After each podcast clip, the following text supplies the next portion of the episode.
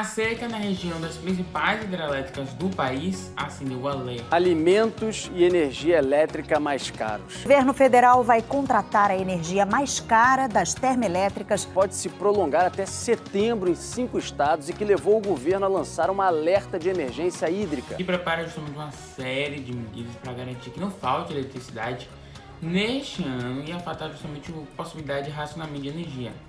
As iniciativas a serem adotadas ainda estão em estudo, mas uma das ações deverá ser restringir a navegação por hidrovias e o uso de água para irrigação, para justamente priorizar a geração de energia. Só falta essa, né? Economizar água no momento em que a água significa, sim, correr menos risco se proteger da Covid, das mutações do vírus. A perspectiva de tais medidas preocupam para a falta de alimento e desagradou o setor agrícola e a sua bancada ruralista que tem enorme influência. Ao longo dos últimos, das últimas semanas para o mundo da economia. A grande preocupação é que esse quadro de eventual restrição no consumo de água e, eventualmente, até energia possa gerar um risco à retomada da economia. Para representantes do setor, a iniciativa vai afetar produtos como milho, por consequência a ração animal, as carnes e aí chegará na inflação, em um ano que ela já está extremamente alta.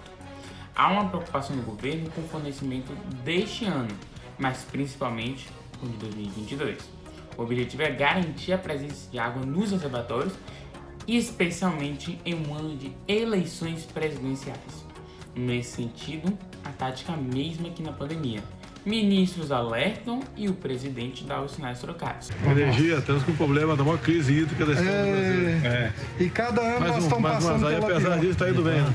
Muito bem. Um negacionismo nesse sentido para esconder a situação o quanto pode.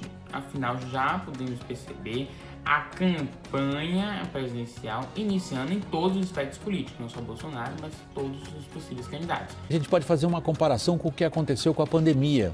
Tanto esta crise agora natural como a pandemia, que é uma causa natural, ambas acentuam problemas que já existiam. No caso da crise hídrica, é falta de planejamento mesmo. Seria um candidato muito mais confiável, gente, aquele que ao invés de negar, preza pela transparência e fala: olha, o problema é esse, mas eu vou estar tomando essa e essa medida.